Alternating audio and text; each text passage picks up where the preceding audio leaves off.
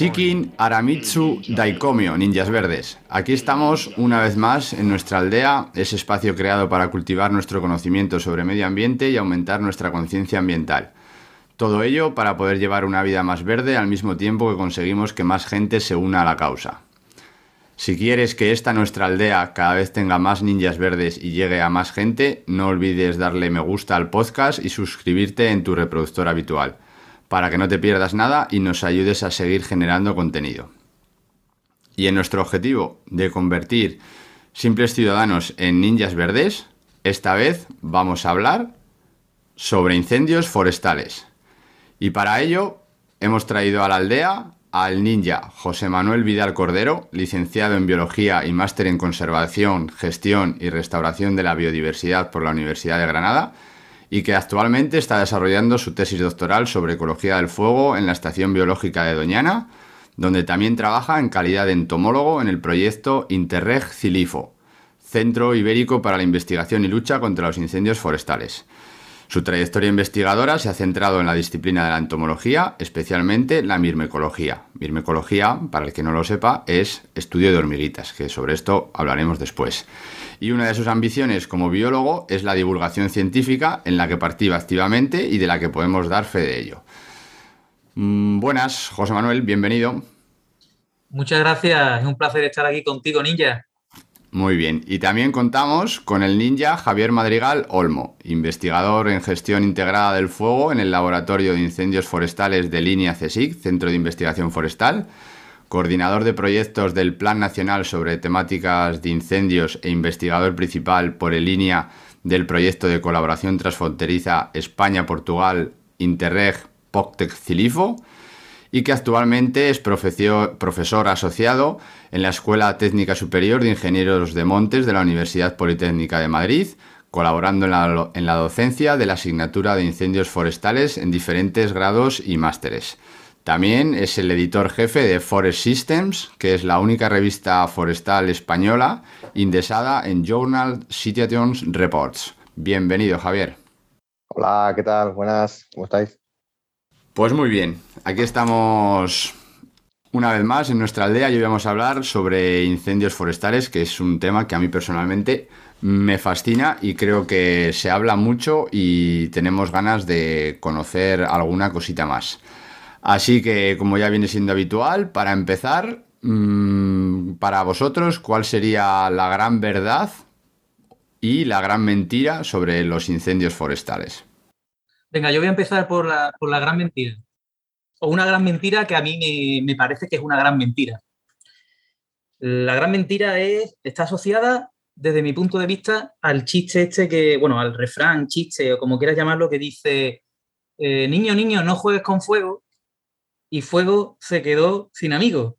Estamos hablando de, justamente, de esa mala fama que tiene el fuego y, eso que suele pensar la gente, nada más, nada más ver las noticias ¿no? de los incendios forestales que se dan en la naturaleza. ¿Por qué digo que es una gran mentira? Porque si bien eh, es una perturbación más, por supuesto, y si bien es verdad que muchas, muchas veces se, dan, se dan unas catástrofes considerables y puede incluso afectarnos a, a nosotros, y en fin, es verdad que el fuego apareció en la Tierra muchísimo antes que nosotros. El fuego lleva, por decirlo, si me, si me permites la expresión, Ninja y Javier, conviviendo con la naturaleza desde hace millones de años, porque realmente, ¿qué, qué es, lo que qué, qué es lo que se necesita para, para tener fuego? ¿no?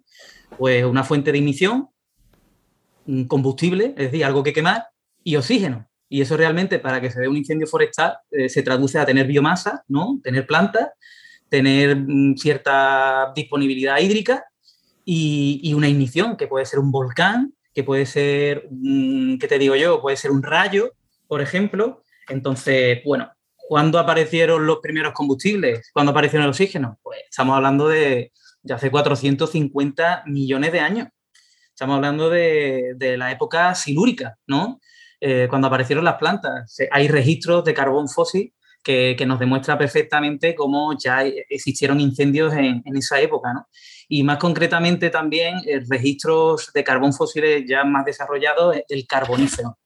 ¿Qué quiero decirte con esto?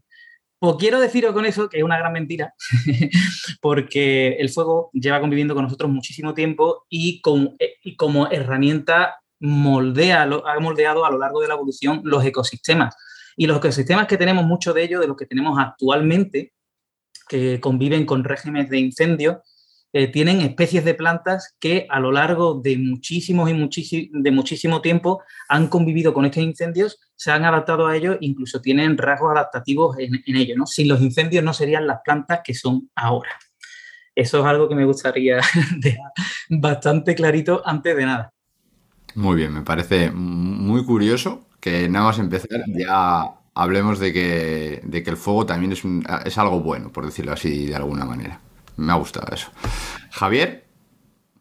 Sí, o sea, yo un poco por completar lo que decía Jota, em, y quizás viniéndonos un poco más a nuestra época, la gran mentira que nosotros siempre reivindicamos desde el sector forestal es que los incendios se puedan apagar exclusivamente eh, con un esfuerzo de extinción. O sea, realmente, justo por lo que ha dicho Jota, que llevamos conviviendo con el fuego eh, la Tierra desde hace millones de años y la humanidad, pues desde que se descubrió el fuego o cómo hacer fuego, ¿no? Por parte de, los primeros homínidos, pues en realidad em, es luchar contra algo que, es parte de, nosotros, de la naturaleza y, de, la propia humanidad.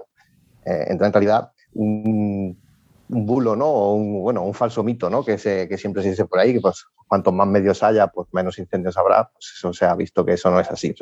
es una de las grandes mentiras de, en relación con los incendios es que aumentar el esfuerzo de extinción va a mejorar significativamente la presencia o no de, incendios. Eso no quiere decir que, no sean eficaces, claro que lo son, lo estamos viendo, ¿no? Eh, eh, nuestras propias estadísticas lo dicen, ¿no? que, el esfuerzo en, en medios de extinción que se viene haciendo desde mitad del siglo XX pues ha, generado eh, tanto una concienciación social, que hay menos fuente de ignición, unido un poco también al abandono rural, pero sobre todo también una mayor eficacia para apagar incendios que, antes eh, eran medianos, se puede decir, y ahora son muy pequeños porque llegan muy rápido los medios de extinción, con medios aéreos, etcétera, y los apagan rápido. ¿Eso quiere decir que ya vayamos a acabar con los incendios? No, por eso digo que es la, gran mentira de, desde mi punto de vista de, en relación con los incendios. ¿no? vamos a acabar nunca con siempre va a haber incendios. Por una, razón o por otra, por causas naturales, como decía Jota, o por eh, causas humanas imponderables, que incluso imaginaos que deja, deja, de haber negligencias, accidentes, intencionalidad, siempre va, siempre va a haber algún accidente en el campo. Por ejemplo, el incendio de Navalacruz de este año fue por un accidente de tráfico. En fin, siempre va a haber algún medio, alguna fuente de ignición que, que cuadre ese triángulo del fuego. Eh, y después, la, si, quieres, si quieres un poco pasando la gran verdad, y si quieres después J me completa grandes verdades, ¿no? ¿no? Porque decía grandes mentiras y grandes verdades, ¿no? Nos comentabas, ¿no? Sí, sí. Mm, pues otra opción. Otra, ah, hay, muchas grandes verdades, lógicamente, de, los incendios, pero en relación con lo que al principio ha introducido J en, de cómo ha ido cambiando ¿no? el, régimen de incendio a lo largo de la historia, desde que no había humanos hasta que ahora los, los hay, realmente la gran verdad es que los incendios en el mundo, básicamente, excepto algunas regiones, pero en la mayoría de los países tienen un trasfondo socioeconómico. O sea que, que realmente el régimen de incendio no depende del bioma, sino lo que llamamos nosotros, o lo que llaman algunos científicos, el piroma, ¿no? O sea, la frecuencia de incendios que hay en estos momentos o en los últimos años o en el último siglo como consecuencia de la actividad humana, porque es la que genera la mayoría de las fuentes de ignición. Entonces, eh, esa, es, una de las grandes verdades que tenemos que, asumir, que, la problemática de los incendios, es que hay problemas, hay sitios donde hay incendios y no es un problema, pues actualmente sí que parece que lo vivimos como un problema, depende en gran medida de, la estructura socioeconómica del país, de la región, de la comarca, etcétera, donde se produzcan esos incendios. Eso es una gran verdad que hay que asumirla y que, hay que de alguna forma compatibilizar ese régimen de incendios que depende de, la socioeconomía con el que están dispuestos a soportar nuestros ecosistemas que están adaptados generalmente a un régimen de incendios diferente porque tienen adaptaciones que tardan más miles de años en, conseguirlas, ¿no? Hay, hay, excepciones también, pero en general ese es el desacople que hay, ¿no? Entre los piromas y los biomas, ¿no? Tenemos regímenes de incendios actuales que son diferentes a los que algunas de nuestras plantas están acostumbradas. Cuando eso se consigue acoplar, pues, pues tenemos ahí unos ecosistemas que, se autorregeneran ¿no? después de los incendios. Cuando eso está desacoplado, pues tendemos a perder bosques, a ganar eh, bosques, etcétera, ¿no? dependiendo de, esos regímenes de fuego. Vale, muy bien. Me, me, quedo con el titular de Siempre habrá fuegos, que es una de las cosas que en cualquier cosa, de, mm, en cualquier temática de conservación siempre se intenta hablar de lucha, lucha contra el fuego, lucha contra esto, lucha contra lo otro y al final básicamente en conservación lo que se tiene que tender es hacia a convivir con el fuego, porque es una cosa que va a estar, que es lo que has dicho tú, que me parece que es el, mensaje ya, podríamos terminar el programa ahora mismo, porque el mensaje es eso, no es luchar, sino convivir. Lo mismo que hablamos de incendios forestales, se podría utilizar cualquier otra temática de medio ambiente. Eh, Exacto. Para empezar un poquito así, mm, una pincelada, ¿qué podríamos decir que es un incendio forestal? Por si alguno no lo tiene muy claro en la mente o qué características debería tener, así brevemente para ir centrándonos un poquito más en el tema. Sí, esta, pregunta, como es tan fácil, me la pido yo. Venga. no, un incendio forestal no deja de ser pues, un incendio que tiene lugar en, en un ecosistema, ya sea, bueno, ya sea el incendio eh, de origen natural o de origen antrópico, y eso que tiene lugar en un ecosistema sobre su vegetación y que no, y no tiene por qué solo ser bosque, árboles, ¿no? puede ser sobre matorral, sabana, humedales, etcétera, etcétera, y que se propaga de forma descontrolada.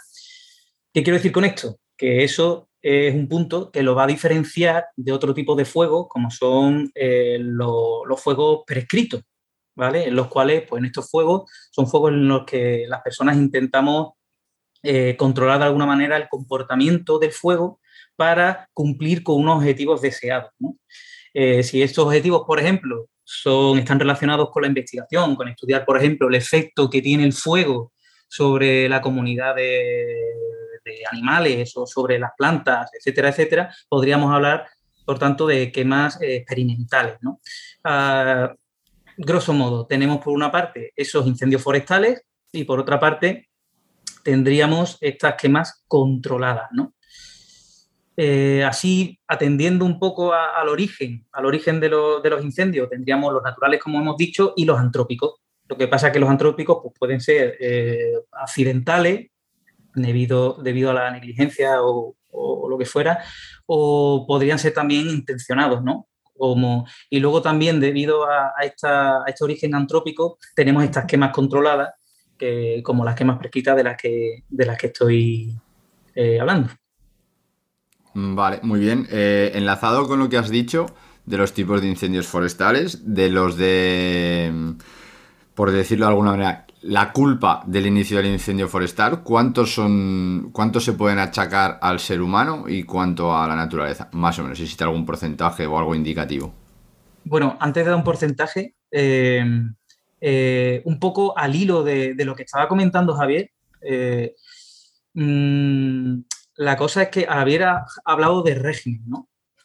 Que, es un concepto que realmente no se, ha, no se ha definido y que a veces no se tiene bastante claro. Un régimen Régimen de incendio son pues, como un conjunto de características ¿no? que definen a un incendio y que se da en un área determinada durante un tiempo determinado, ¿no? para que me entiendas, como pueden ser, por ejemplo, la frecuencia, la intensidad o, la estacionalidad o incluso el tipo de, incendio, ¿no?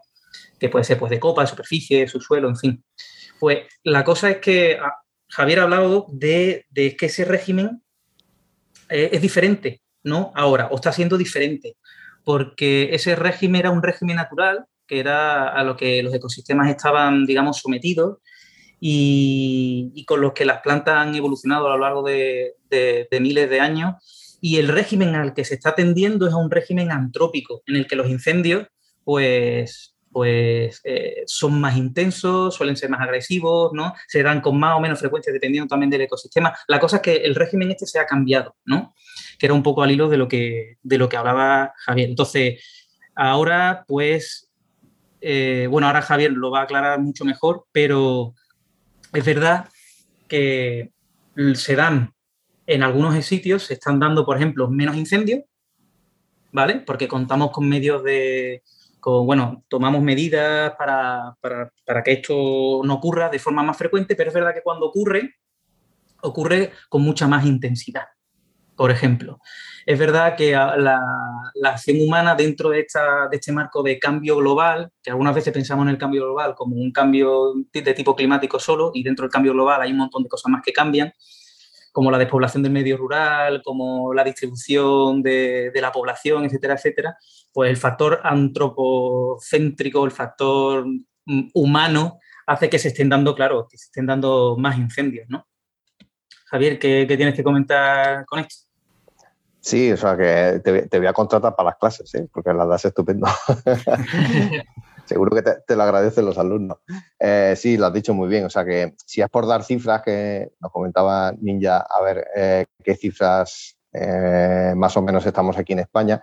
En principio, en el promedio general estamos hablando de un 95% ahora mismo de causas antrópicas como promedio. Eso no quiere decir que en todas las zonas o en todos los eh, las regiones de España estén igual. Por ejemplo, en, la zona noroeste, que es donde mayor frecuencia hay, o sea, en el noroeste de España, Galicia sobre todo, y norte de Portugal, de la península ibérica, eh, es la mayor frecuencia de incendios de Europa, junto con algunas zonas de Rumanía, Polonia, etcétera, eh, y con incendios últimamente ya más grandes, pero tradicionalmente con menos extensión por la propia distribución medio rural. Entonces, estamos hablando ahí que puede llegar incluso algunos años al 98% de causa de causa humana. ¿no? son, eh, en cambio, por ejemplo, nos vamos al sistema ibérico, eh, donde hay una alta frecuencia de rayos, podemos tener zonas con 50.000 rayos al año, eh, incluso más, ¿no? que muchos de ellos se convierten en incendios y estamos hablando ahí ya de en torno al 20-25% en algunas comarcas de causa natural y el resto causa humana. O sea que depende mucho de la zona. Entonces, en el promedio, cuando siempre se habla en cifra, en promedio, pues el promedio es, es entre el 90 y 95% son causa humana y el 5% causa natural, que en el caso, em, en el caso general de, la península ibérica, pues en el caso, bueno, en general no, en todos los casos es el rayo. Y, curiosamente hemos tenido otro de las causas naturales que sería el vulcanismo, muy cercanas, en el caso de, la isla de La Palma, que justo en, ese, en esa zona no, había, había bosques, pero no, no han generado incendios de importancia, han sido más eh, se, han, se han muerto los, los, bueno, no se han muerto, se ha muerto la parte aérea. Después eh, esos pinos rebrotarán, muchos de ellos, algunos habrán muerto, eh, pero el pino canario tiene esa facultad de regenerar bien después de incendio, en este caso porque se ha adaptado precisamente a esas erupciones volcánicas ¿no? a lo largo de, de milenios. ¿no? Entonces, sí, estamos en porcentaje, que es la pregunta inicial, anda por ahí, ¿no? Son de promedio 95, pero hay zonas donde están el 20% de causa natural y subiendo, porque no hay población y en cambio el cambio climático está generando más frecuencia de rayos y junto al abandono rural pues está generando más incendios de rayos que hace unos pocos años, ¿no? que, que de mitad del siglo XX. Vale, me, parece curioso el, dato ese que dependiendo de las zonas, porque muchas veces cuando hablamos de porcentajes totales, cuando te lo dicen así en los medios, te dicen, ah, el 95%, pero que dependiendo en qué zonas esos porcentajes cambien, me parece, me parece bastante curioso. Y luego un poco con lo que ha dicho J también, que en lo que sería el histórico de incendios forestales, lo que vosotros llamáis el régimen, pues ha ido cambiando de una forma más natural a una forma más antrópica, o sea, más del ser humano, por todos los condicionantes que se están dando que se están dando actualmente. Em, otra de las cosas así que se dice en todos los lados y que siempre ha salido en todos los medios sobre lo de que los incendios forestales se apagan en invierno, o sea, eso es ya no, ya no es decir si es verdad o es mentira, pero ¿en qué se basa eso o cómo, cómo eso puede tener razón? Vale, pues em, tiene una parte, como, todo, como todas las cosas que tengan que ver con incendios forestales no hay respuestas simples para problemas complejos. Eso es un, problema que tenemos a la hora de comunicar eh, cualquier cuestión que tenga que ver con los incendios. O sea, no, no hay respuestas sencillas a problemas que, como decíamos al principio, se, tienen base socioeconómica fuerte y pueden depender incluso de, problemas locales, ¿no? ni siquiera extensibles a todo el territorio. Entonces, em, cuando hablamos de que los incendios forestales se, se, apagan en invierno, eso es un mantra que eh, tiene su lógica porque se vino impulsando del Ministerio, sobre todo, y las comunidades autónomas al principio eh, del siglo XXI, final del siglo XX, porque era una forma de impulsar los programas de prevención. O sea, era una forma de decir, si tú previenes fuera de campaña de incendios, en, fuera de campaña estival, fuera del verano, eh, si haces prevención, pues entonces en realidad ya estás empezando a apagar los incendios con esa prevención. ¿En qué consiste la prevención de incendios? Pues generalmente en reducir esa carga de combustible que estamos diciendo que completa el triángulo del fuego. Si estamos diciendo que hace falta combustible eh, oxígeno y fuente de calor, pues si reducimos uno de los, de vértices del triángulo, que es el combustible, y el combustible disponible, no cualquier combustible, sino el que está disponible a arder, que son normalmente las partes finas de las plantas, el material finito de las plantas, las ramillas terminales, las, las de los árboles en el caso de, del arbolado, etcétera, ¿no? Eh, pues eh, estaremos contribuyendo a, que esos incendios, si se producen, sean menos intensos, menos severos, más fáciles de apagar, etcétera. Eso es lo que hablamos de cuando hablamos de, apagar los incendios en invierno, ¿vale? Ese es el concepto. Que ahora la cosa esté cambiando, eh, pues eso es lo que hay discusión al respecto. O sea, hay gente que piensa que ese término o ese mm, eslogan lo podemos mantener y hay otras personas que piensan que ese eslogan está ya pasado de moda, está, hay una fecha un poco eh, eh, crítica, que es a partir de la cual ya empezamos a ver los efectos del cambio climático que son reales, que no son futuros, y entonces empezamos a hablar de que los incendios se apagan todo el año. O sea, que todo el año se pueden hacer labores eficaces, tanto en prevención como en extinción, para, para mejorar eh, em, pues nuestra eficacia a la hora de enfrentarnos a, a los incendios o reducir sus efectos negativos. Eso es un poco. Ahora mismo hay una tendencia general a intentar eludir ya ese, ese mantra de los incendios apagan invierno, aunque, aunque sigue siendo vigente, eh, y dando importancia a todo el proceso, o sea, prevención, extinción y restauración. Entonces, realmente los incendios, incluso nosotros ya empezamos a decir que se apagan en el momento que empiezas a regenerar la masa. O sea, si llevamos ya en un plazo más largo, ¿no? de, decenios o de, o de, o de incluso de cientos de años, ya podemos empezar a decir que podemos ayudar al ecosistema a eh, regenerarse mejor cuando vaya a producirse un incendio en esa zona. Entonces, las fases de restauración vamos a intentar proponer cosas que ayuden a regenerarse a ese, a ese sistema forestal eh, a largo plazo porque tenemos la seguridad de que en algún momento se va a quemar. Esa es un poco la diferencia de concepto que, de convivir con el fuego que comentábamos al principio. ¿no? Si tú asumes que esa zona se va a volver a quemar, pues entonces vas a tomar decisiones diferentes de si asumes que la quieres proteger a toda costa, ¿no? de que haya un incendio. Entonces ahora mismo la tendencia mm, un poco Em, filosófica, si quieres llamarla así, o, desde un punto de vista de planteamiento científico-técnico en, el campo de forestal es ¿no? Es asumir que vas a convivir con los incendios, entonces tú tienes que asumir que en parte de lo que llamamos nosotros el turno de la masa o, el periodo de regeneración de la masa va a haber algún incendio, ¿vale? Eso es un... Eh, entonces, eh, quiero, eh, espero que se haya entendido. Em, el concepto de los incendios apagan en invierno, es verdad, se, existen, pero se está extendiendo ahora mismo en los últimos años ese eslogan a decir los incendios apagan todo el año. Vale. Jota, ¿quieres añadir algo?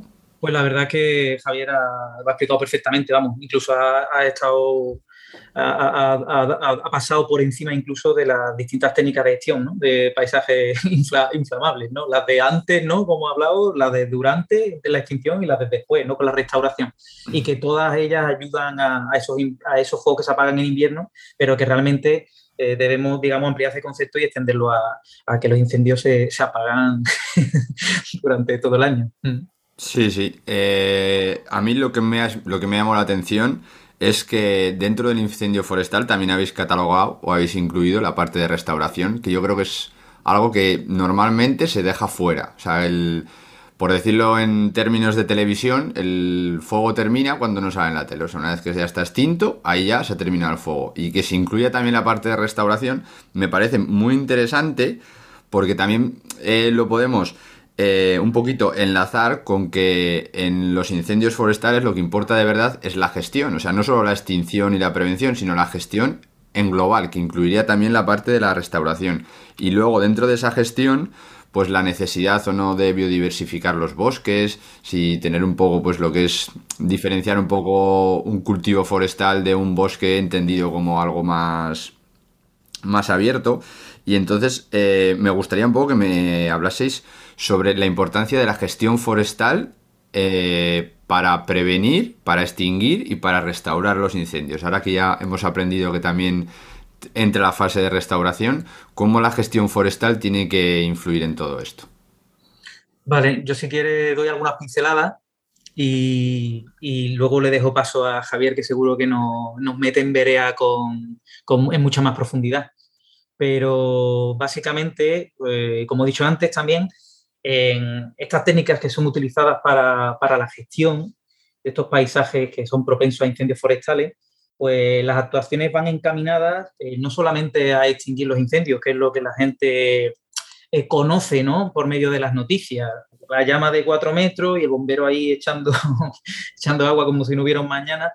No, sino que hay actuaciones que se hacen antes que son ni más ni menos que esa gestión del paisaje y sobre todo del combustible, como estaba comentando Javier también, ¿no? Eh, ese, esa retirada mediante quema eh, o, mediante, como sea, pues de la pinaza, de, la carga muerta, como decían los compañeros del Infoca, ¿no?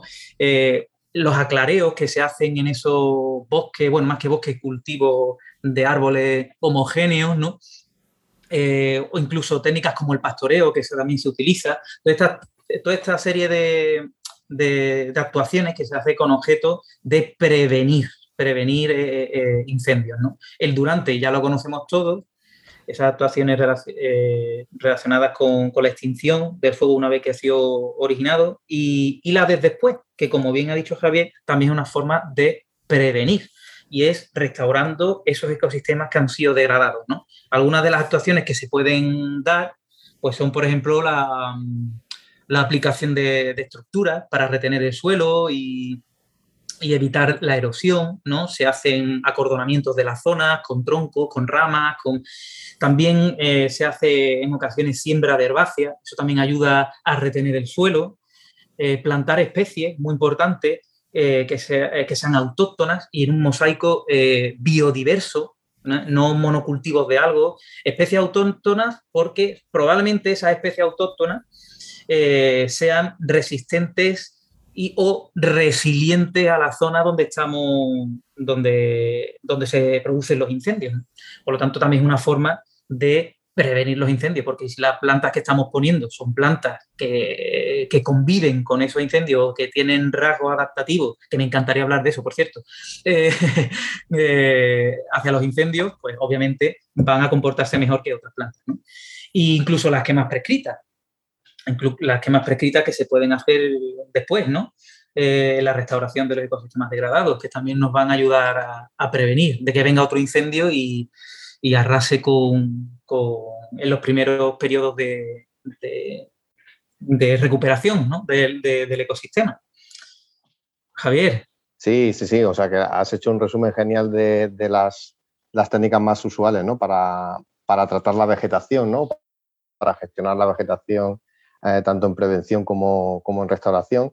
Y si acaso ya por añadir, por no reiterar más o por no ser demasiado pesado, pues eh, o sea, yo destacaría la parte de gestión lo, que, lo que en selvicultura o en, gestión forestal o en, ingeniería forestal en general se habla de planificación espacio-temporal. O sea, todos estos tratamientos evidentemente no se hacen por capricho en cualquier sitio, sino que eso se tiene que hacer mediante un estudio previo del medio, etcétera, y saber dónde se tienen que hacer más adecuadamente. Por lo tanto, hace falta una planificación espacio-temporal que permita, o sea, lo ideal sería que estuviera dentro de la gestión ordenada de las masas y que permitiera ese paisaje mosaico tan deseado que, siempre reivindicamos desde, el, ámbito forestal y que lo estamos perdiendo precisamente por, falta, por falta de gestión en el territorio, fundamentalmente por cambios de usos y abandono rural, en el caso de sobre todo de los países industrializados, ¿no? en el caso de España en particular. Entonces, em, eh, simplemente comentar que esa, prevención de incendios se tiene que hacer a escala de paisaje y se tiene que hacer em, coordinadamente con eh, los aprovechamientos que se tengan en ese paisaje, ¿no? ya sea la madera, eh, los frutos, eh, el tema de hongos, por supuesto aprovechamiento energético, por ejemplo, de la biomasa en el caso de que, de que hubiera suficiente biomasa para ello, etcétera. ¿no? Mm, realmente lo que tenemos que intentar orientar la gestión es para que, sea compatible los beneficios socioeconómicos de la zona con los beneficios ambientales que, ello produce. Si eso vamos confluyendo, además, hacia un paisaje que sea resiliente a esos incendios, o sea, que asumir que aunque pase ahí un incendio se va a regenerar bien la zona y va razonablemente a recuperar el, sistema o al menos las funciones fundamentales del sistema, sino un, ecosistema igual, por lo menos que las funciones de sistemáticas sean similares, pues entonces habremos dado en la, en la diana. ¿Cuál es el problema ahora mismo que nos encontramos? Que tenemos grandes riesgos eh, a que eso no ocurra en muchas zonas de nuestro territorio. O sea que que, confluyan todos esos factores ahora mismo es complicado y por eso eh, esa reivindicación del paisaje o de la socioecología, ¿no? que hablan algunos autores, ¿no? de que realmente haya una, un acoplamiento, una coordinación real entre lo que hacemos a nivel socioeconómico en aprovechamiento y gestión del monte y lo que eh, nos pide ecológicamente nuestros ecosistemas, ¿no? Eh, en función de, la socioeconomía de la zona. Entonces, em, es un poco huir del ideal de ecosistema que pudiera ser, a lo mejor, idealmente eh, necesario ahí desde un punto de vista ecológico, sino adaptarnos a lo que socioeconómicamente tenemos en esa zona. Eso es lo que se considera una gestión forestal multifuncional, gestión forestal adaptativa, eh, etcétera, ¿no? que palíe todas estas cuestiones de cambio climático, incluidas los efectos negativos de los incendios, y eso, es claro, es la panacea, no es, no es, eso no es para nada fácil ahora mismo con las estructuras socioeconómicas que tenemos en nuestras zonas rurales. Es, un poco el objetivo a conseguir, pero sabemos que es complicado, claro, es muy complicado. Bueno, pues ahí, ahí tenemos, tenemos el objetivo. Entonces, por lo que he entendido yo, también es un poco empezar a diferenciar lo que sería cuando se habla de cultivo forestal y ver un pinar en el que tú lo que quieres es simplemente producción de leña y obviamente pues es un bosque o un monte entendido como tal y también diferenciarlo del monte o el bosque entendido como elemento más biodiverso que se podría generar pues, naturalmente o renaturalizarlo de alguna manera para que al final todo sea, un mosaico en el que el incendio o los incendios puedan entrar y desarrollarse de la manera más natural posible. Obviamente, como estamos en una sociedad, sin que las pérdidas económicas y humanas, por decirlo de alguna manera, pues o sean lo menos, lo menor posible. Eh, con lo que el tema que ha tratado antes J, que también es una cosa que me ha gustado mucho, lo de los la presentación, lo del fuego bueno, porque nosotros siempre asociamos el fuego a un incendio forestal algo malo, o sea, ya es así, un incendio forestal es malo, no puede tener nada bueno.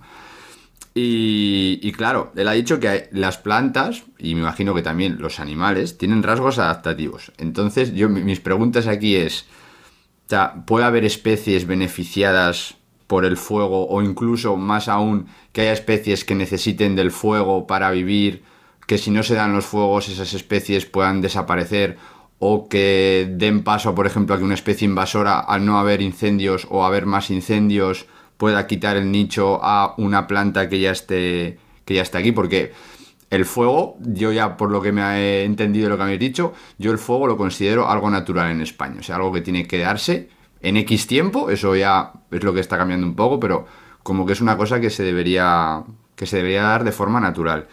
Entonces, sobre, sobre todo esto de rasgos adaptativos, especies, cómo favorece o cómo no el juego, que, el fuego, que me podéis contar? La, la respuesta a tu pregunta, si existe, sí.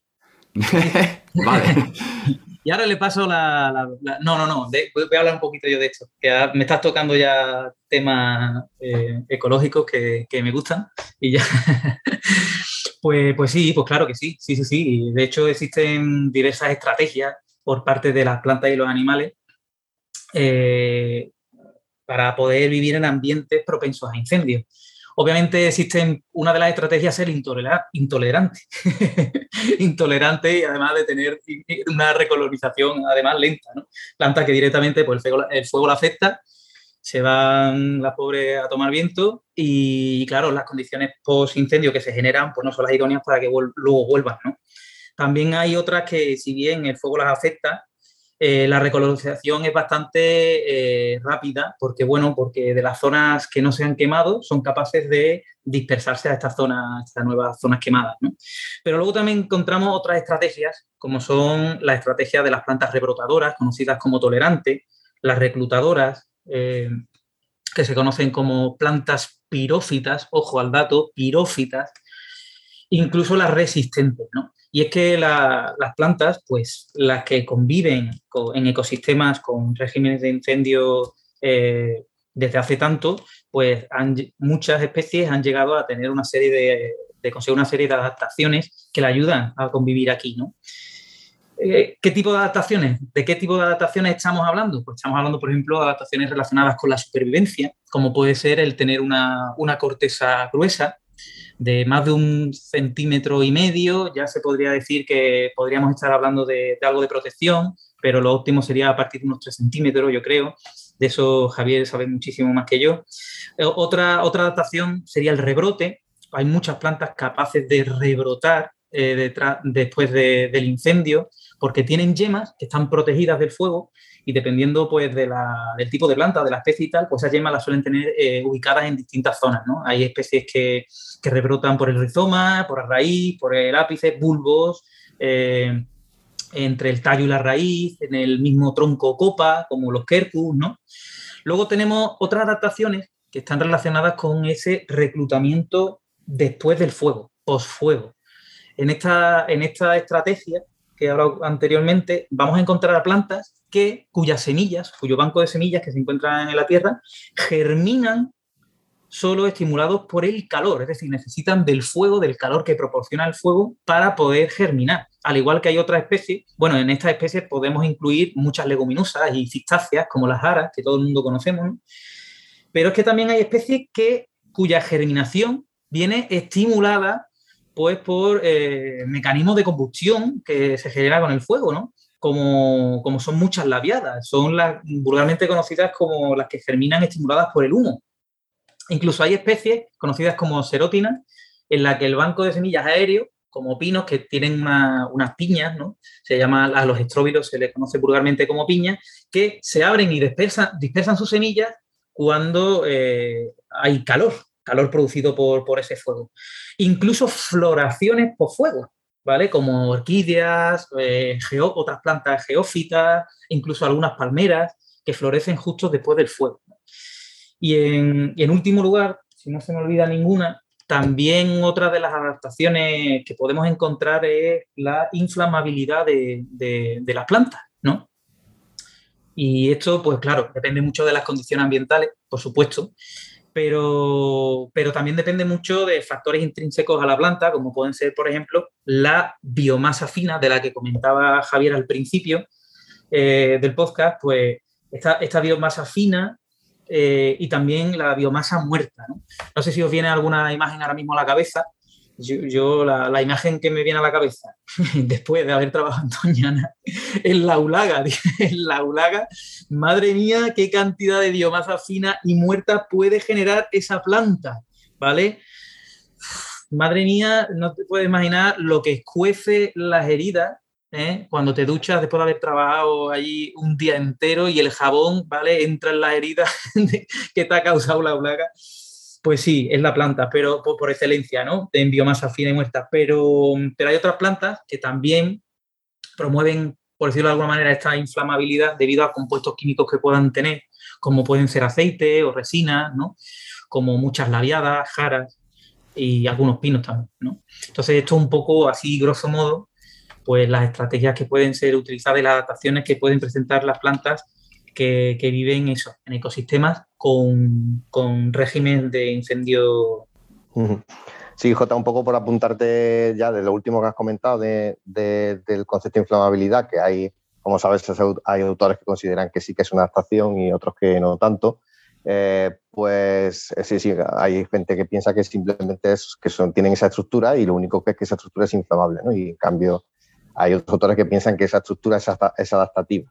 Que realmente es una consecuencia de una adaptación a regímenes de fuego frecuentes, que lo que hace es que, claro, si una planta es más inflamable que su vecina, pues cuando hay un incendio va a generar alta intensidad y entonces eh, va después a regenerar con más eficacia que sus competidoras. ¿no? Eh, entonces es una forma de promover que haya allí fuego o que ese fuego sea de alta intensidad con esa biomasa disponible para que tanto el, el banco de semillas de las competidoras como el suyo propio, eh, o si es, de si es rebrotadora, pues su propio rebrote pues sea más competitivo, ¿no? Corrígeme un poco, Jota, si es un poco el, la idea, ¿no? Para que los sí, además son, dos escuelas de mm. pensamiento de la cual yo me considero que pertenezco a la segunda, la que sí es un rasgo adaptativo. Eso es. Entonces, bueno, nosotros, es verdad que nosotros en el laboratorio somos especialistas, una de las especialidades que tenemos precisamente es inflamabilidad, es, es caracterizar desde un punto de vista más físico-químico, si queréis llamarlo así, ¿no? más ingenieril que, ecológico, la inflamabilidad de las plantas para, para hacer cartografía o para hacer eh, clasificaciones ¿no? de, en función de las especies de la zona y considerar que un, ecosistema es más o menos inflamable, pues, pues sí que es lo que decía Jota, ¿no? que es verdad que hay, hay especies que es increíble la cantidad de biomasa que acumulan y además se ve muy claramente que va con el, con el ciclo, con la frecuencia de incendios a la cual están adaptadas. ¿no? Se ve que, que son los 8, 9 o 10 años es cuando acumulan una cantidad de biomasa seca eh, impresionante, empiezan incluso a decaer, a morirse ejemplares enteros, eh, porque si no hay fuego aquello no se regenera, o sea, realmente les hace falta el fuego para regenerarse. Y, eso es una, bueno, pues, pues algo que a lo mejor el gran público no conoce, pero que, sí que es una realidad ¿no? en, nuestro, en nuestros montes. ¿no? Después eh, también comentar que gran parte de estas adaptaciones eh, son un poco lo que llaman también los ecólogos eh, eh, de apostar a todas las cartas, ¿no? O sea, hay algunas que son específicas para el fuego, pero hay otras que les valen para otras cosas, ¿no? Por ejemplo, el tema del rebrote, pues les vale también para cuando les ramonean una planta, el, ganado doméstico, silvestre, etcétera, ¿no? Han sido adaptaciones a lo largo de los siglos, de los, de milenios, para, para, que esas plantas puedan regenerar bien ante cualquier perturbación, ¿no? No solamente el, el fuego, pero en el caso de las plantas mediterráneas, pues el fuego ha sido una de las las cuestiones importantes. Una cosa quizás, no sé si lo has dicho, a lo mejor se me ha escapado eh, en cuanto a adaptaciones, es el, el, eh, el porte monopódico que llamamos nosotros, eh, sobre todo especies que tengan muy altas, ¿no? O sea, especies que sean muy altas, pues lógicamente están adaptadas, puede ser otras adaptaciones también a otras cosas, pero es muy frecuente que, que especies que sean o que muy pronto adquieran el porte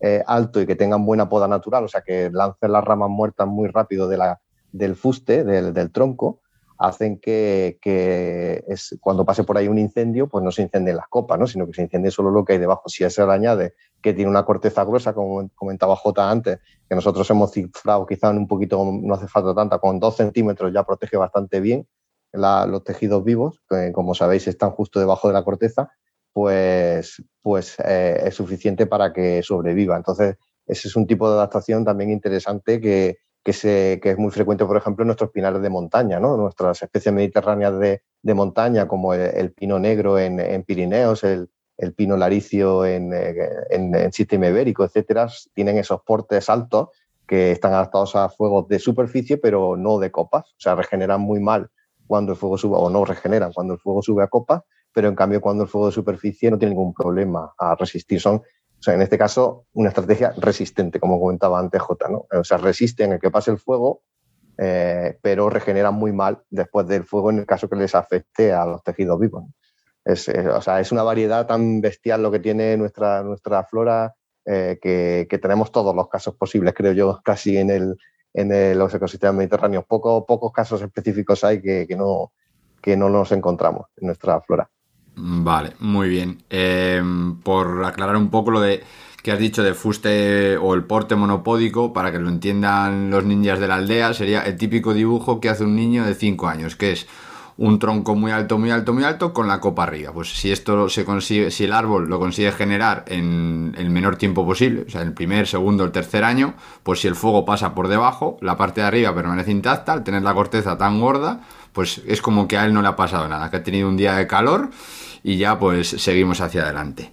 Eh, bueno, pues ya hemos visto también que el fuego tiene cosas buenas, o sea que tampoco cuando hablemos de incendios forestales nos tenemos que echar las manos a la cabeza porque como todo en la naturaleza, al final tiene cosas buenas y tiene cosas malas y es cosas, o sea, ya no es ni buenas ni malas, sino simplemente es naturaleza y es un ciclo que tienen que cumplir. Eh, para ir terminando, así dos apuntitos rápidos.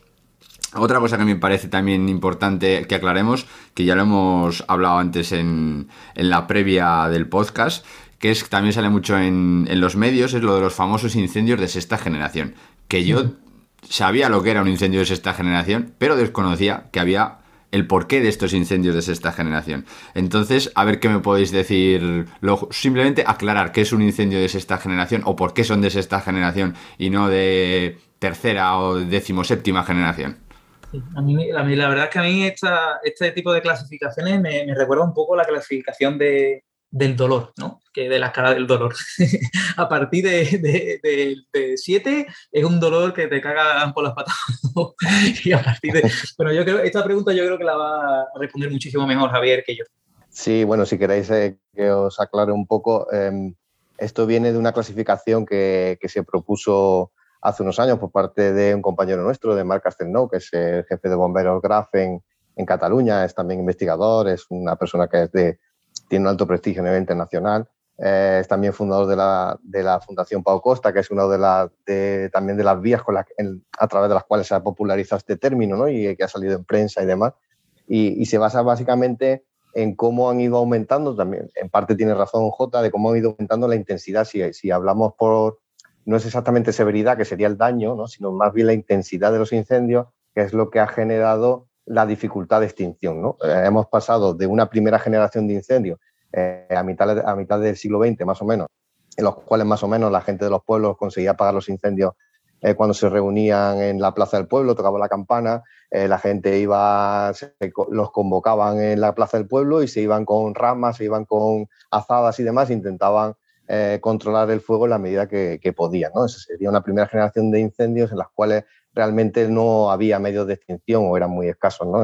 por parte de los servicios públicos y más o menos la gente convivía con esos incendios, pero porque lo apagaban. En los pueblos, los propios paisanos, eh, a través de las entidades locales organizados más o menos en cada sitio. Y además no, se, vivía como parte de, la idiosincrasia del verano, ¿no? Pues nos ha tocado este año un incendio, venga, vamos a apagarlo. Eh, que no se nos metan nuestras fincas o en nuestras zonas de, de trabajo, ¿no? Entonces, eh, eso pasa eh, a partir de los años 60-70 con el desarrollismo. Hay mucha gente que se va a las ciudades a vivir, el campo se abandona y esos, esas biomasas, esas zonas que antes eran agrícolas marginales de montaña, pues empiezan a, pues a, llenarse de vegetación, empieza la gente eh, ya no carbonea, ya, va, ya tiene butano en casa, entonces empiezan a acumular esos combustibles y entonces esas intensidades ya no las pueden apagar la gente de los pueblos ya son llamas muy altas y no pueden apagar a la gente de los pueblos y empiezan a, demandar a las autoridades que los ayuden.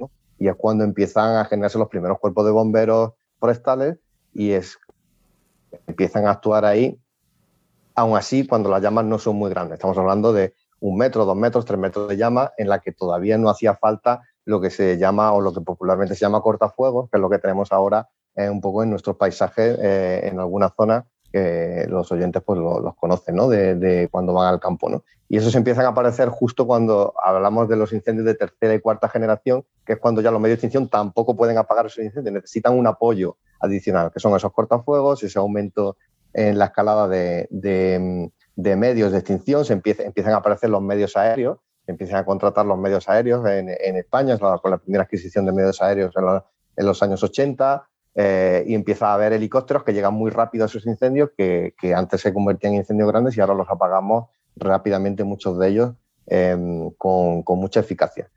¿Cuándo se producen los incendios que llamamos de quinta generación? Cuando esos incendios llegan a zona urbana. Cuando llegan a zona urbana y se, y se convierten en multiemergencia, ya no es solamente apagar un incendio forestal, sino que es evacuar o confinar eh, poblaciones, ciudades, urbanizaciones, e implicar a eh, medios de, las fuerzas de, seguridad del Estado, eh, cortar carreteras, etcétera. todo esto implica una movilización bestial de, medios y de personas y que pone en peligro no solamente a la población que está apagando el fuego, sino a los civiles. Y esto es lo que llamamos incendios de quinta generación, o lo que llama la clasificación Castelnau incendios de quinta generación, que son la mayoría de los que se han producido hasta ahora en España. ¿Y cuando se propone el término de sexta generación? Cuando empieza a haber incendios eh, cada vez más frecuentes, que ya se producían antes, pero que empieza a ser más frecuente la aparición de incendios de, eh, que se producen con fenómenos de comportamiento que llamamos extremo y que generan que el propio incendio condiciona el comportamiento de, ese fuego. O sea que, realmente el, calor que se produce ahí y las columnas de humo que se producen ahí eh, condicionan el propio comportamiento del fuego y ya no es fácil predecir qué es lo que va a hacer el fuego ahí, ¿no? Entonces, eso son los incendios que llamamos de sexta generación. ¿Condiciona a qué, te refieres exactamente, Javier? ¿A que como que manipula ¿no? la, algunas variables atmosféricas o...? Exacto, o sea, se, produce, se producen grandes, grandes acumulaciones, lo que llamamos eh, pirocúmulos o pirocúmulo-nimbos, lo que se hacen es, en lugar de, producirse tormentas con, de vapor de agua, como se produce en una tormenta habitual, cuando hay una tormenta habitual, de vapor de agua, se forma ese famoso yunque ¿no? o pirocúmulo que sube hasta capas altas de la atmósfera, cuando el agua se congela, eh, empieza a bajar por peso ¿no? y se descarga la tormenta, ¿no? cargada como hay diferencia de, carga eléctrica, pues se producen rayos, rayos eh, acompañados con, con vientos, etc. Pues esto mismo se puede producir cuando el propio humo de la columna convectiva eh, forma esta, esta especie de tormenta de fuego que sube a capas altas y si se desploma esa columna en capas altas, igual, parecido a lo que ocurre en una tormenta habitual, pues lo que descarga no es agua, sino que lo que descarga son pavesas incandescentes que hay en esa columna de humo, vientos rachados en todas direcciones, eh, comportamientos de fuego eh, que acelera el frente de llama que está en la, en la parte de, de, la vegetación y mm, comportamiento anárquico del, frente de llama que es, eh, los medios de extinción son incapaces, por supuesto, de, apagar, pero también son incapaces de predecir hacia dónde va a ir. Entonces, por eso es lo que se habla siempre de saquemos a la gente de aquí, porque si se desploma esta columna, pues no vamos a tener problemas y no vamos a saber eh, si hay gente que va a estar en peligro. Ese es un poco el, eh, un poco la precaución que toman los medios de extinción si sospechan que ese incendio se puede convertir eh, en un incendio que llamaríamos de sexta generación, o sea, que, que se desplome esa columna de convección y empiece a haber vientos racheados eh, en todas direcciones. ¿no? Es lo que llamamos un, reventón seco, eh, que es en términos meteorológicos, que es que revienta esa, en capas altas esa, esa columna convectiva y entonces esos vientos racheados hacen imposible la, extinción del incendio. Entonces, si esto se produce en, en grandes superficies, como pasó, por ejemplo, en el incendio de las máquinas en, en Chile en el 2017, en alguno de los incendios de Australia del, del 20, creo que fue, del final, entre el 19 y el 20, eh, de los, el, gran, grandes, los grandes incendios de, Portugal, del, de, también de, como consecuencia de Ofelia, ¿no? en el 17 también. Esos, esos, esos incendios que generaron frentes de llama de pro, que de promedio se quemaron del orden de, de 7.000, 10.000 hectáreas a la hora, es lo que llamamos incendios de esta generación. Eso hasta ahora no se ha producido en España, pero podrían llegar a producirse. Entonces, cuando se ha hablado en prensa de incendios de esta generación en estos del año pasado, algunos no consideramos que fuera así, o sea, porque no se ha llegado a ese, a ese comportamiento tan extremo. ¿Podía haber sido alguno de ellos de esta generación? Sí, podía haberse convertido, pero afortunadamente se dieron las circunstancias meteorológicas como para que esto no, o de los propios combustibles en la zona, para que esto no ocurriera. Pero da igual, o sea, el mensaje que tiene que llegar es que son incendios muy tochos, o sea, son incendios muy bestias. Y entonces al gran público le tiene que dar igual que sea de quinta, de sexta, esas son clasificaciones técnicas que no, no vienen al caso, ¿no?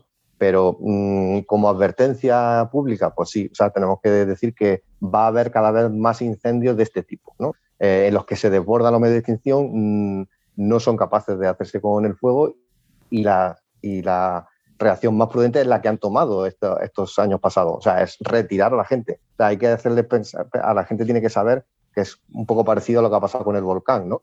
De La Palma, o sea, mm, tiene que haber una zona de exclusión y ahí, hasta que las cosas se tranquilicen, no podemos actuar. Tenemos que dejar que el fuego haga su, trabajo y que se calmen las cosas. Ese es un poco el concepto de esta generación. Mm, espero que se haya entendido y, sí, sí, sí. formas, si tenéis alguna pregunta, me lo, yo, yo creo que perfectamente y al final, o sea, yo lo resumiría en que son incendios en los que es muy difícil o no sé si decir imposible la extinción, por lo menos en un primer plano, y sobre todo que son difíciles de prevenir, porque los incendios pues, de antaño, podríamos decir, los más de la gente de los pueblos o los de tercera o cuarta generación que has dicho tú, al final, si estudiabas un poco lo que era la geografía del monte, podías diseñar los cortafuegos o hacer pues fajas o algún tipo de intervención en el monte o incluso con los equipos de extinción y llegar a controlar o cercar el fuego en una parte en una parte concreta. Y estos, pues por lo que vemos, es que se nos escapan de las manos en cuanto a por dónde va a ir y cómo lo, cómo lo tenemos que apagar. Y otro apunte, así rapidito, cuando ha hablado el de hectáreas, para que os hagáis una idea, los ninjas, una hectárea, es, así visualmente, es un campo de fútbol. Pues ahora, multiplicar los campos de fútbol que ha dicho él que se quemaron en los incendios de, de Portugal y de Chile. Y luego, así ya una pincelada para terminar, los incendios siempre o casi siempre se han relacionado los de quinta y los de sexta generación con el cambio climático y cómo el cambio climático va a favorecer este tipo de incendios. Y sobre esto, ¿qué me podríais decir? Cambio climático, claro. Es que yo que más que cambio climático hablaría de, cambio global, ¿no? Porque, como te dije anteriormente, al principio, normalmente la gente, pues cuando piensa en ese cambio global, pues parece que solo existe el cambio climático no te diga que, sea menos importante ni muchísimo menos, pero el cambio climático es un factor más dentro de, todo lo que puede llegar a promover los incendios forestales en, un futuro próximo, ¿no? Entonces, dentro de este cambio global, pues creo que lo comenté también, el mismo cambio de densidad y distribución de la población pues hace también que aumente el índice de, incendios. ¿no? Eh, la zona mediterránea, por ejemplo, cada vez se dan más casos de, migración, de, extranjeros que vienen a vivir porque se vive muy bien en el Mediterráneo y ese aumento de la población obviamente pues va, a aumentar los, incendios ya sean tanto accidentales como, como provocados. ¿no? Pero el abandono rural, por ejemplo, desde la industrialización, etcétera, etcétera, creo que Javier también comentó un poco acerca de esto, pues también ha hecho mucho daño, entre comillas, ¿no? Porque, claro, la gran cantidad de combustible que se está, con el que se está quedando los ecosistemas, pues también es un factor a tener en cuenta, ¿no? Esto es comida para, para el fuego, ¿no? Antes se gestionaba de una manera, ahora se está abandonando y se está dejando ese combustible ahí y, o la misma de deforestación y fragmentación, que también entra dentro de, este cambio global, ¿no? Esta pues, puede ser bastante crucial pues, en aquellos ecosistemas que son forestales, que son densos, que son húmedos, pues claro, deforestación y fragmentación en este tipo de, ecosistemas, generando pues ventanas grandes abiertas, sitios clareados donde pues también, también va a favorecer la aparición de incendios, al igual que los cambios de gestión pues creo que Ninja, tú estabas comentando antes, ¿no? Algo acerca de, eso, de, plantar, pero con especies autóctonas, no con especies alóctonas, ¿no?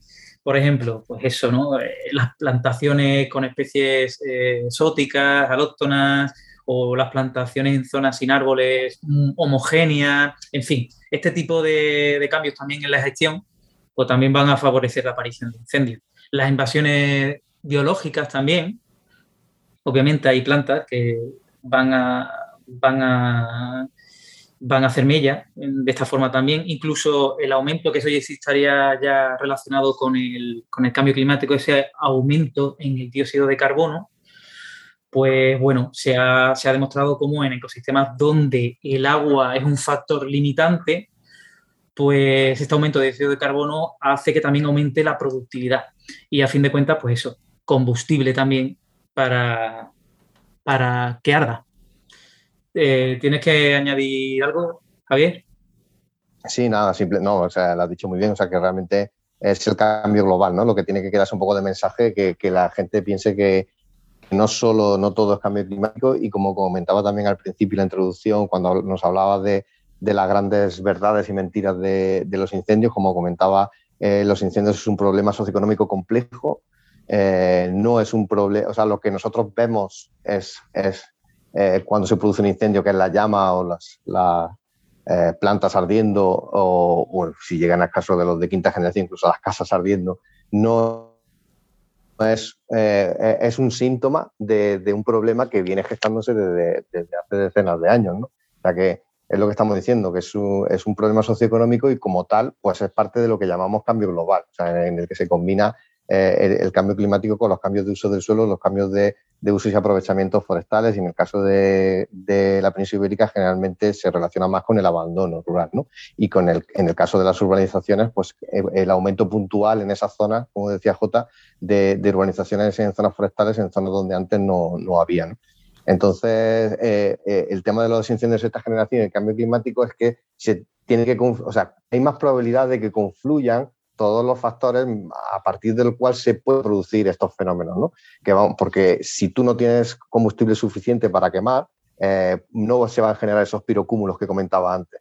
Y si tú no tienes em, cambio climático por el cual eh, se produzcan grandes alteraciones de la estabilidad atmosférica y la, inestabilidad atmosférica en este caso que, que, propicien esas situaciones, tampoco tendrías incendios de sexta generación. Entonces, la combinación de ambas cosas es lo que, eh, es lo que genera esos grandes incendios. Por, eso tenemos que incidir ahí, ¿no? O sea, que no todo es cambio climático. En el caso de eh, puntualmente sí puede haber un efecto de cambio climático, pero no por, porque no porque en ese incendio concreto haya influido el cambio climático, sino porque hay una tendencia, cuando hablamos de cambio climático siempre hay una tendencia a que esos fenómenos se vayan a repetir con más frecuencia. Entonces, si eh, hay más frecuencia de fenómenos de inestabilidad atmosférica durante la temporada de verano y en algún momento se produce un incendio con grandes acumulaciones de combustible, vamos a tener más probabilidad de que se produzca un incendio de sexta generación.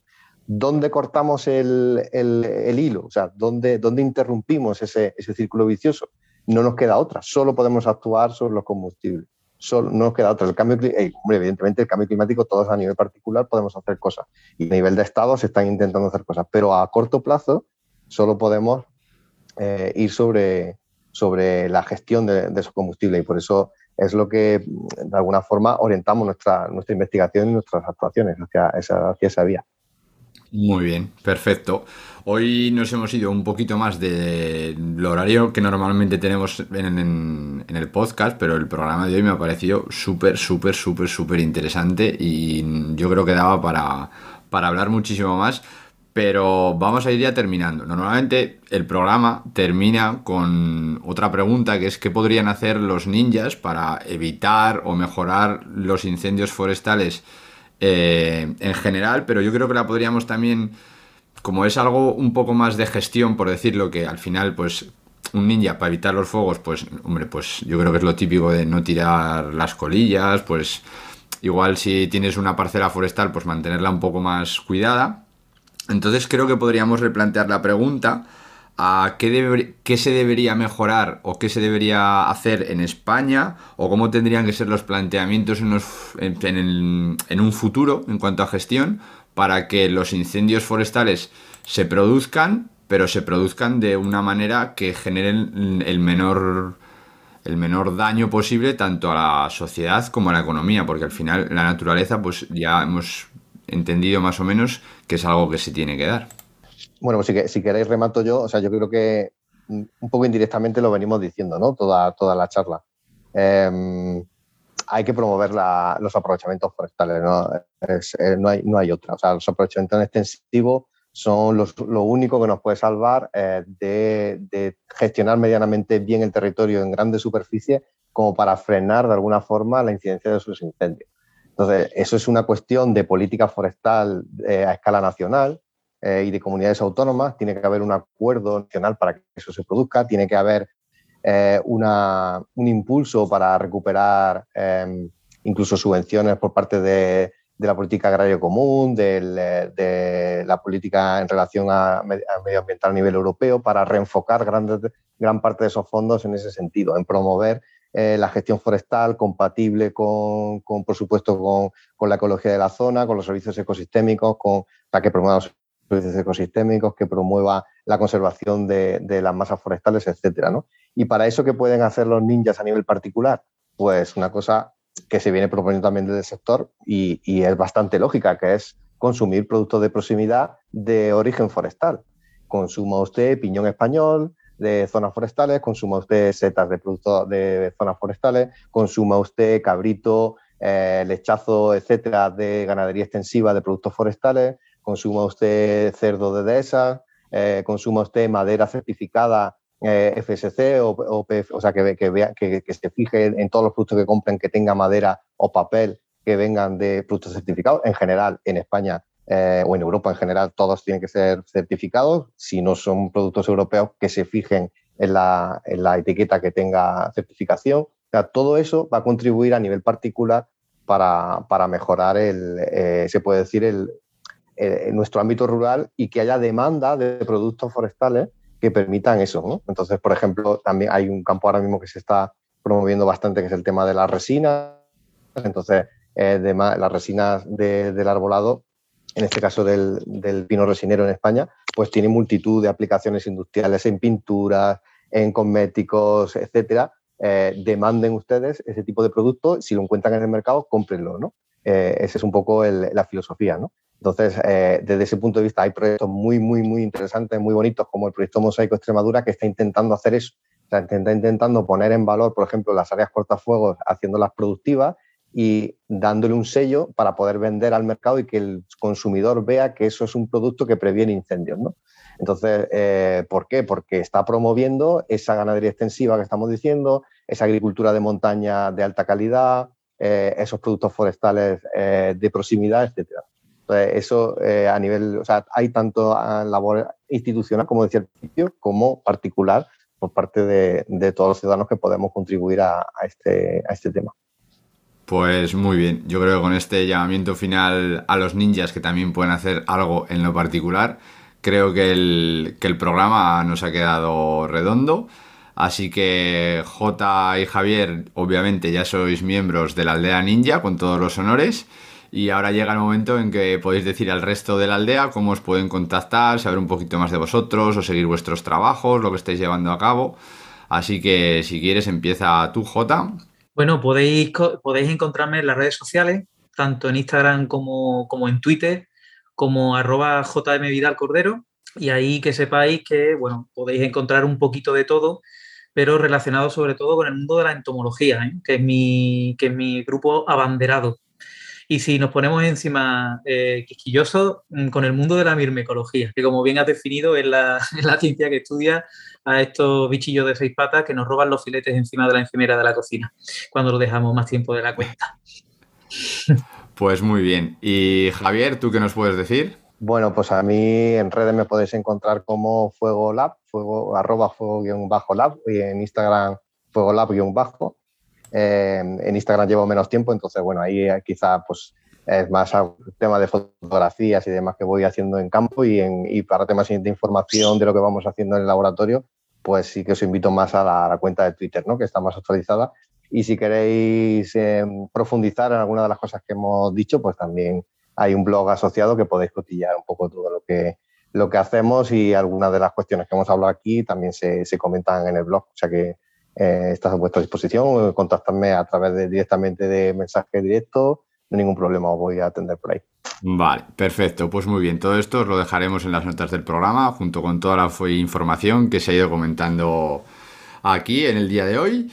Y hasta aquí nuestra aldea de hoy. Os animamos a que os suscribáis al podcast si os ha gustado y le deis toda la difusión posible. Esperamos vuestras opiniones, comentarios, ideas, nuevas propuestas o sugerencias para futuros capítulos y que podéis facilitarnos a través de nuestras redes sociales. Solo tenéis que buscar la capucha verde y encontrar al ninja verde tanto en Facebook como en Instagram como en Twitter o directamente nos podéis escribir un email al ninjaverdea.gmail.com.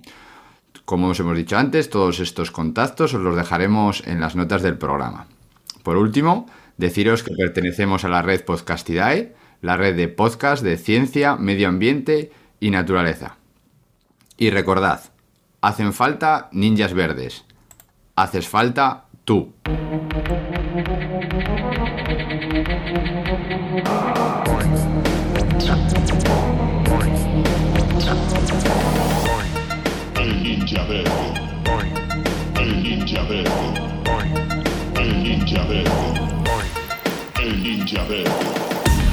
Yo no perreo, yo gorrioneo, conocimiento y atracción.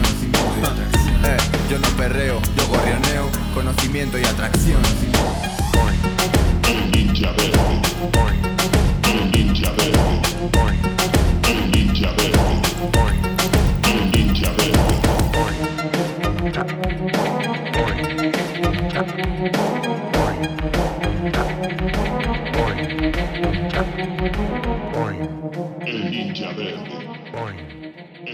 Ninja verde. El ninja verde. El ninja verde.